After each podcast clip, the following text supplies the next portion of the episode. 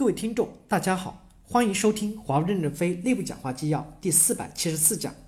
主题：转发以客户为中心，一家百年老店的基业长青之魂。俄罗斯 Shake Bank 高层战略峰会随感。本文由任正非签发于二零一七年七月二十六日。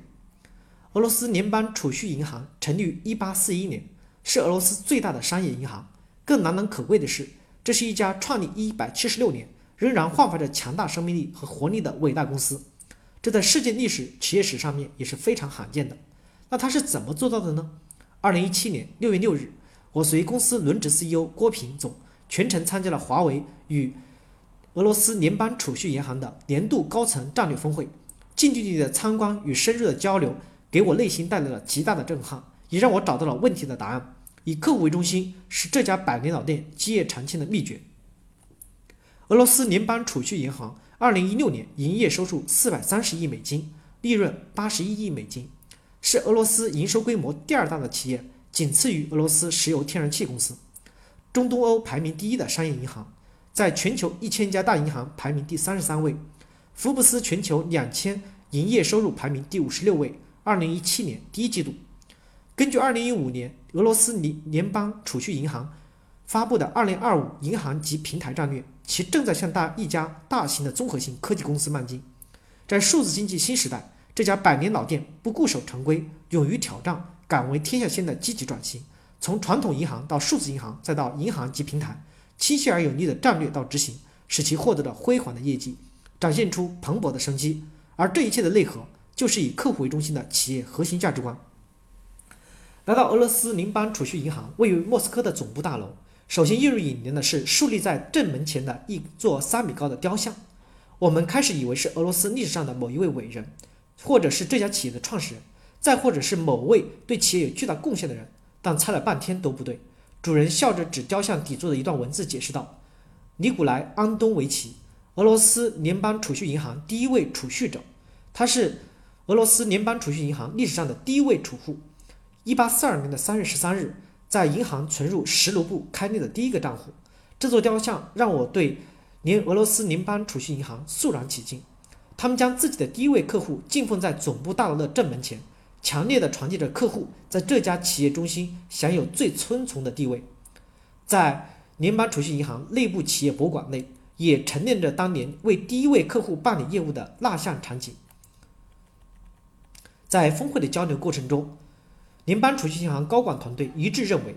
坚持并在公司各个领域践行以客户为中心的核心价值观，是其创立一百七十六年来长盛不衰并保持绝对领先地位的关键所在。联邦储蓄银行董事长 g a r f 在主题演讲中讲到：“我们与客户建立深厚的相互信任的关系，并成为他们生活的组成部分，是联邦储蓄银行最重要的任务。为了这个最重要的任务，联邦储蓄银行的每一个部门、每个人都在进行着持续的改进和提升。”为了保持以客户为中心的组织运作和全员的进行，避免大企业常见的远离客户、反应迟钝、组织臃肿和官僚主义，联邦储蓄银行持续开展了大规模的以客户为中心的变革。二零一六年，变革他们称之为 s h a b l e 尔项目，该项目由公司高级副总裁直接负责，面对客户对企业所有业务进行流程优化和再造，确保企业所有业务运作永远将客户摆在第一位。在变革过程中，他们还借鉴 Google、Facebook。Pivotal 等当今世界知名互联网企业的有益经验，开发了敏捷模型来指导变革。通过敏捷优化，致力为客户提供最好的体验和最佳满意度。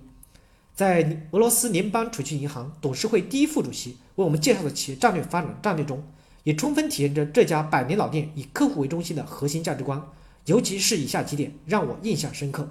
一、最好的客户体验，建立客户体验评估系统，通过这个系统持续的提升客户的服务质量。评价员工的绩效。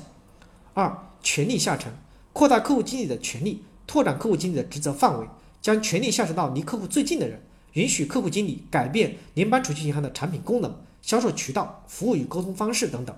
三、多渠道销售和服务，大力投资和发展数字化技术和产品。联邦储蓄银行的客户可以在任何时间、任何地点，通过任何方式获取所需，并实现多渠道间信息互通共享。四。扩大产品的范围，提高产品组合能力，涵盖客户所有与金融相关的需求，逐步包含非金融产品，提供直观、便利、可靠的服务，成为客户的最佳伙伴。五、数据和分析，收集、存储和分析客户的信息及行为数据，利用大数据技术更好地理解和服务客户，用最合适的方式为客户提供更优质的服务。六、围绕客户需求建立生态系统，与合作伙伴一起构建生态系统，为客户带来更加多的附加价值。